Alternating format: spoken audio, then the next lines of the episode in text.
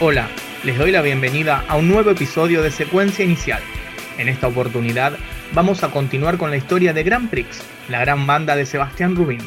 En este capítulo, Sebastián nos habla de Lejos, el segundo disco de la banda y su particular historia. Y en el 2001 efectivamente la cosa se fue al tacho, directamente. Eh, y pasaron bastantes cosas simultáneas que en su momento fueron bastante trágicas, para nosotros al menos, no fueron tan trágicas en términos generales, pero nos marcaron bastante el camino a seguir, un poco casualmente y un poco para subsistir como banda. Eh, lo primero que pasaba en general era que le estábamos pasando bastante mal en vivo, nos costaba mucho, mucho tocar eh, en vivo las canciones tal cual queríamos tocarlas, me refiero básicamente a poder reproducir armonías vocales delicadas y que se entiendan las cosas y tocar algunos arreglos más, más, refinados. Y generalmente terminamos sucumbiendo en una especie de tormenta de acoples impresionantes y pasándola muy mal. Entonces, en un momento pasó que Charlie estaba por emigrar a Chile, no estaba con mucho tiempo para ensayar, y, viene nuestro baterista Guido eh, y nos dice que le había salido un trabajo para tocar con los sultanes. Así, con los sultanes, sí, los sultanes. Ya saben quiénes son. Y bueno, dijimos, bueno, ¿qué va a ser? ¿Qué hacemos ahora? Estábamos ensayando un tema nuevo, un tema en inglés, eh, que se llama Nada en este mundo, el título es en castellano, pero el tema es en inglés. Y a mí me agarró una desesperación, tipo, uy, ahora hay que buscar otro baterista para que aprenda el tema. Y dije, ¿por qué no lo grabamos? Entonces lo llamé a Hernán Agrasar nuevamente y fuimos afuera del túnel y en una jornada grabamos el tema entero. De hecho, apenas terminó la toma de la batería, Guido se puso a tocar un poco los temas de los sultanes, en lo cual Arpe, eh, con muy poca diplomacia, le dijo, vamos Guido, que te llevo, que te llevo en el auto y te llevo con la batería y todo, así no tenés que preocuparte por el taxi. Y así fue la última vez que vimos a Guido. Eh, Arpe llevándoselo medio a la fuerza para que no toque más cumbia en nuestro estudio de grabación. Y terminamos de grabar el tema, eh, con Charlie en el bajo todavía, y pasó algo que dije, esto no es una mala idea. ¿A qué me refiero con esto? Esto de grabar un tema por día, en un día básicamente, no por día, en un día, y ¿por qué no subirlo a las redes? Año 2000, 2001 estamos hablando. O sea, todavía las redes no eran lo que eran hoy y nadie regalaba las canciones por internet. Así que dijimos, bueno, no gastemos más plata en, en, ensayar, en sala de ensayo, en tocar en vivo. Concentrémonos en las canciones nuevas que tenemos, ¿Y por qué no las grabamos y las vamos subiendo a nuestra página, que tenemos una página bastante precaria, pero página al fin, todos los meses y vamos subiendo un tema por mes y vamos dando de baja la anterior. Los chicos, la verdad que eh, me acompañaron en esa idea medio eh, rara para, la época. Y, eso dio nacimiento a, una, a un proceso muy, muy interesante que se consolidó cuando me llama Gustavo Bobe por teléfono. Gustavo Bobe, el periodista, me dice, necesito una canción para un compilado de una radio que estoy trabajando. Le dije, tengo una, que la habíamos grabado hacía unos días. Dice, sí, pero tienes en español. Lo cual buscamos, no teníamos canciones en ese momento como listas, y buscamos así un, dijimos, ¿por qué un cover en español de alguna canción? Y así, buscando, buscando, buscando, apareció nada más, que es una versión de una canción de Miracle Bride que se llama I'm in Love. Y fuimos, hicimos la segunda grabación en una jornada única. Eh, y ahí empezó a aparecer la idea de entonces, ¿y qué pasa si hacemos esto todos los meses?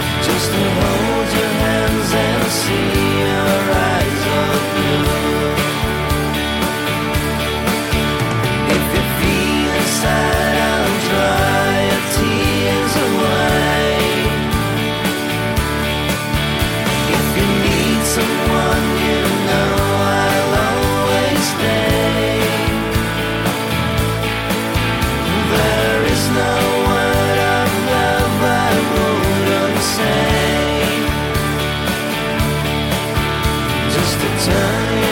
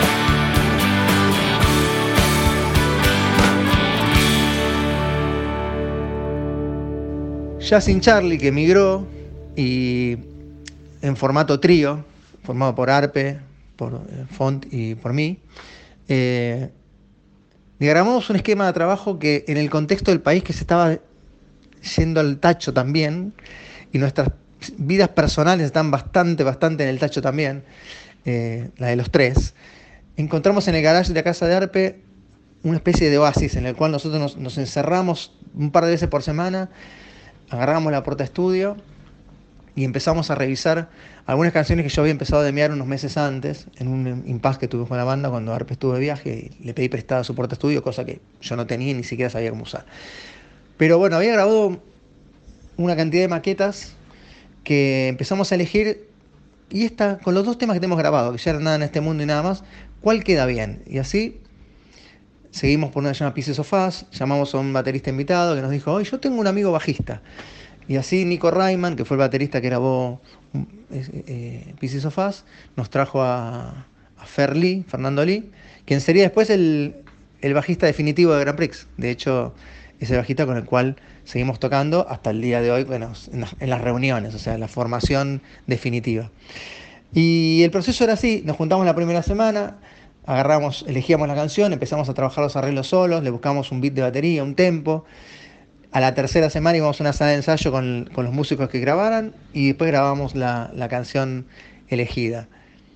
Terminado el, el, proceso, la subíamos a la red y empezábamos de vuelta. Y así tuvimos varios meses, varios meses, hasta que en marzo del 2002 o abril del 2002, ya con el país absolutamente destruido, Arpe y yo decidimos eh, probar suerte en España, en la ciudad de Madrid, con un EP de más o menos 6-7 temas que se llamaba En otro lugar, que tenía las canciones que habíamos grabado con los distintos músicos durante esos meses, incluyendo un cover de, de Erasure que se llama Blue Savannah Song, que grabamos también en un par de horitas en una jornada bastante extraña.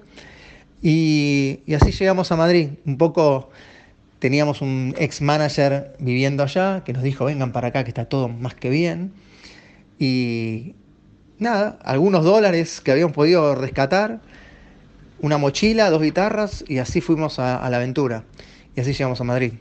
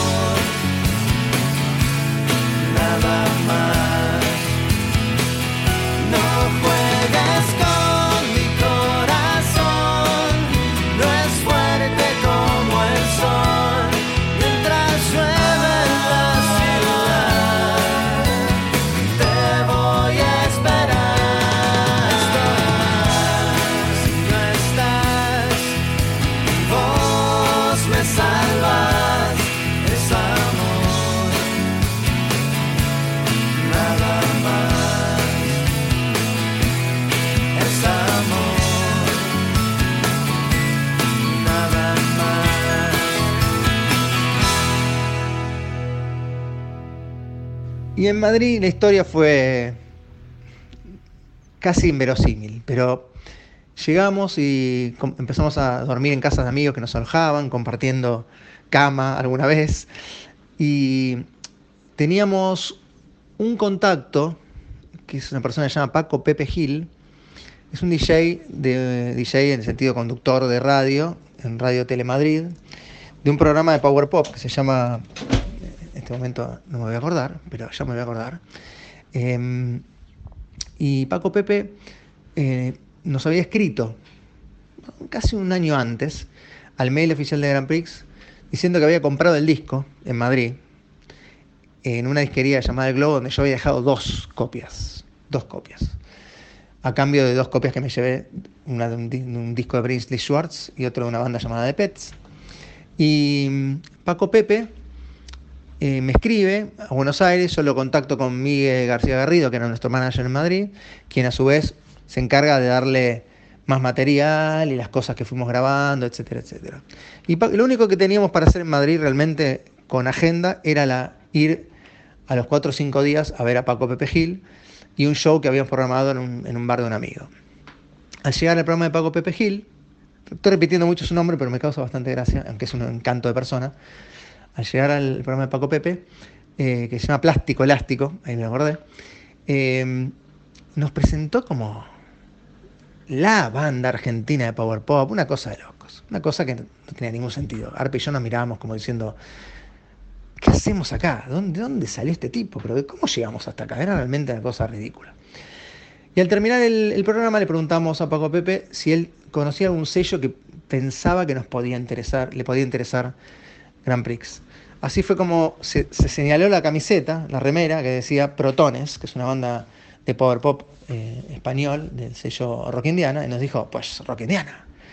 Y nos contactó con Pablo Carrero. Y así fue como a la semana de haber llegado a Madrid, eh, Miguel le acercó el material a Pablo Carrero y un par de días después nos encontramos en la disquería del Globo para ir a tomar un café.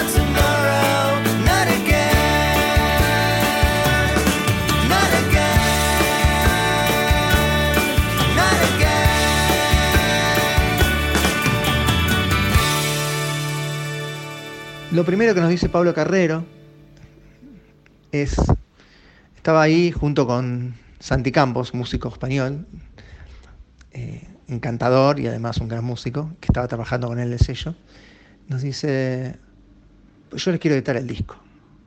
Y nosotros miramos y decimos, bueno, ¿querés editarnos Hogar? Hogar está editado, por ahí lo querés distribuir. dice, no, no, no, Hogar no, quiero este disco. Y señala el EP, esos seis, siete temas.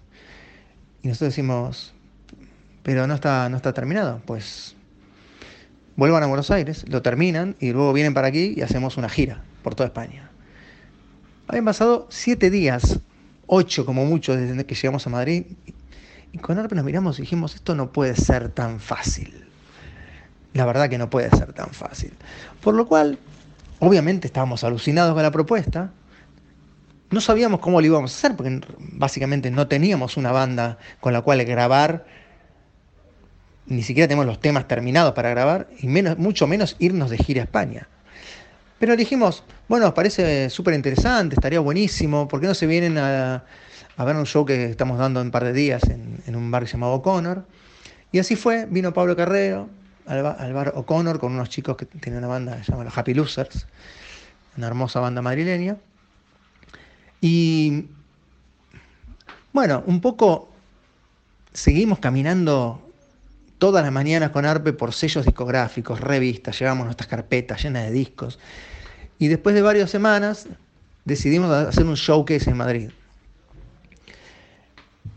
Para los sellos y la prensa. Que, entonces, para eso convocamos a Agustín, nuestro baterista original, que estaba en Francia, que viniera a Madrid a tocar con nosotros unos días, y buscamos un bajista local, en realidad un bajista argentino, estaba viendo en España, se llama Eddie, que tocaba acá con una banda llamada Asado Violento, para ese showcase para ver si podíamos sopesar distintas ofertas discográficas, ya que eh, era casi obvio que íbamos a tener un montón de ofertas discográficas. Si en la semana tuvimos una, era casi descontado que eso iba a pasar. Estábamos en el lugar exacto en el momento correcto.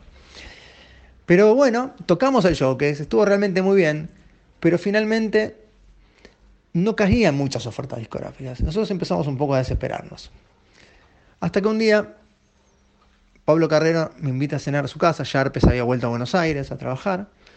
Y volviendo en el auto, empezamos a hablar un poco de, por qué hacíamos las cosas que hacíamos. Nosotros estábamos, les recuerdo, en un contexto bastante terrible eh, en el país. Entonces, digamos, ¿por qué hacíamos música nosotros? yo le dije, no le dije, en realidad no le dije nada. Y él empezó a decirme, Seba, yo saco discos porque quiero que el mundo sea un poquito más bonito. Yo no me olvido nunca de esas palabras, porque yo pensaba exactamente lo mismo. Nosotros hacíamos música simplemente para hacer nuestro mundo un poquito más bonito. Y en ese momento supe que no había ninguna duda con quién teníamos que, sacar ese disco. Y así fue como a los pocos días firmamos el contrato con Rock Indiana. Eh, ya pusimos en marcha el diseño de la tapa en Buenos Aires con Pablo Font, que se había quedado acá. Eh, empezamos la búsqueda del ensayo, del ensayo, mientras yo todavía estaba en España ultimando detalles, etcétera, etcétera. Y volví los primeros días de julio para en dos meses ensayar. Convocamos a Fer Lee, a Fernando Lee, obviamente, para que se sume a la formación definitiva. Eh, ensayar, grabar, hacer un video, eh, hacer las fotos de prensa y organizarnos para ir a hacer una gira por España para presentar un disco que se va a editar en España por el sello de Rock Indiana. El disco se llamaba Lejos. Hoy es solo un día normal, yo me siento a esperar y te espero con la luz del amanecer.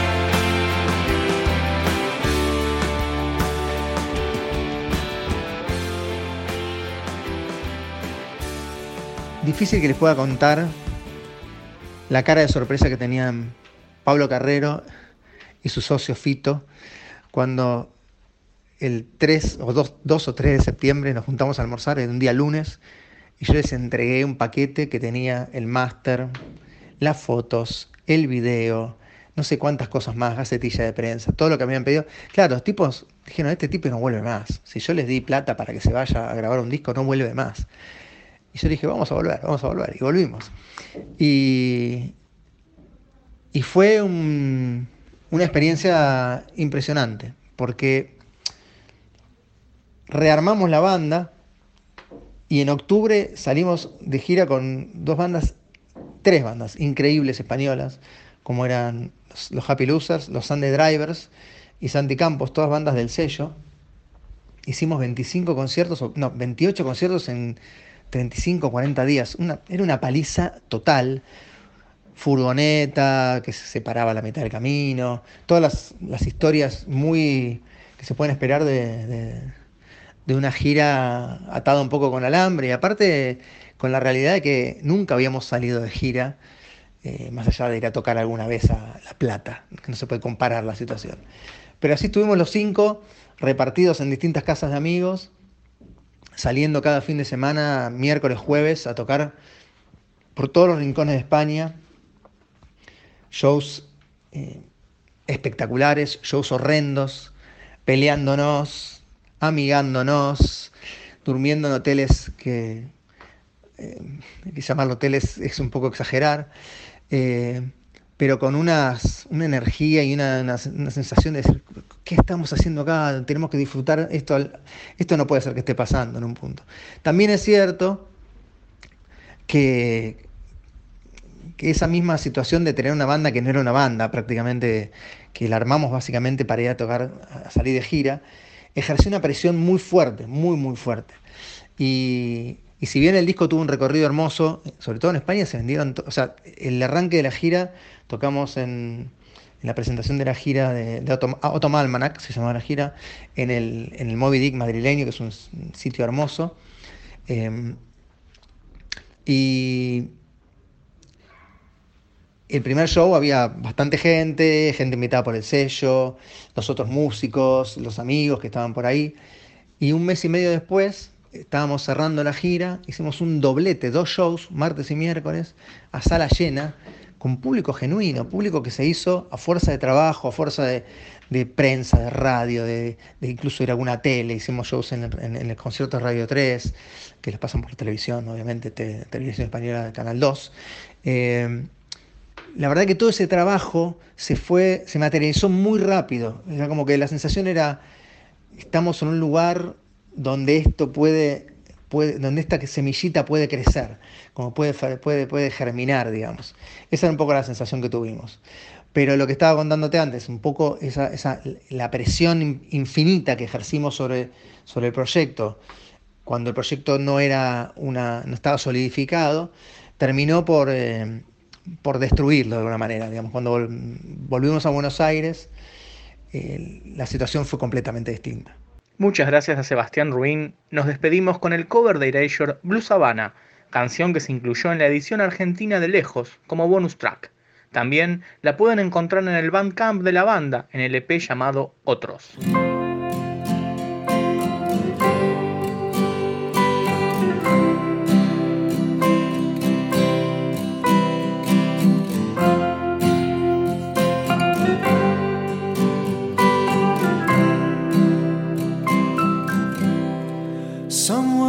Across a desert sometime in the early hour in a restless world on the open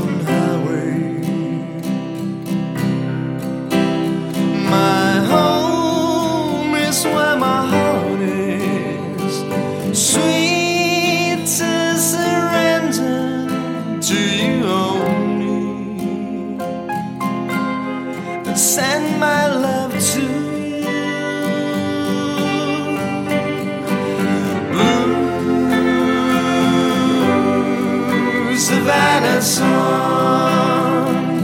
Oh, oh, oh blue Savannah song. Racing across the desert at a hundred miles per hour to the orange side. Clouds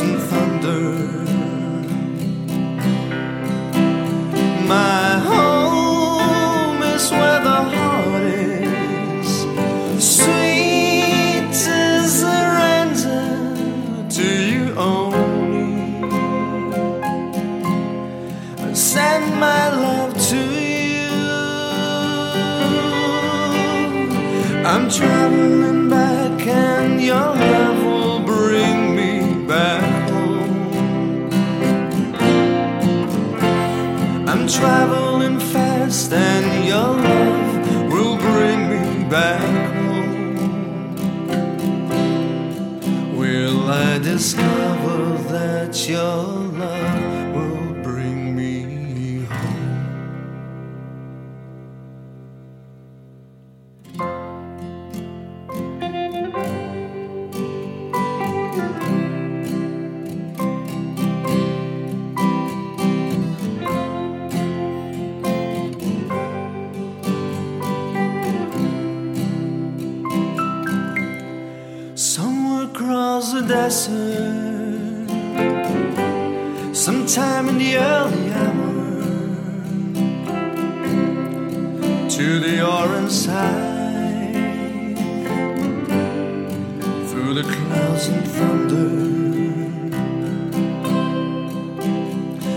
My home is where my heart is, sweet to surrender to you only. Send my love to you.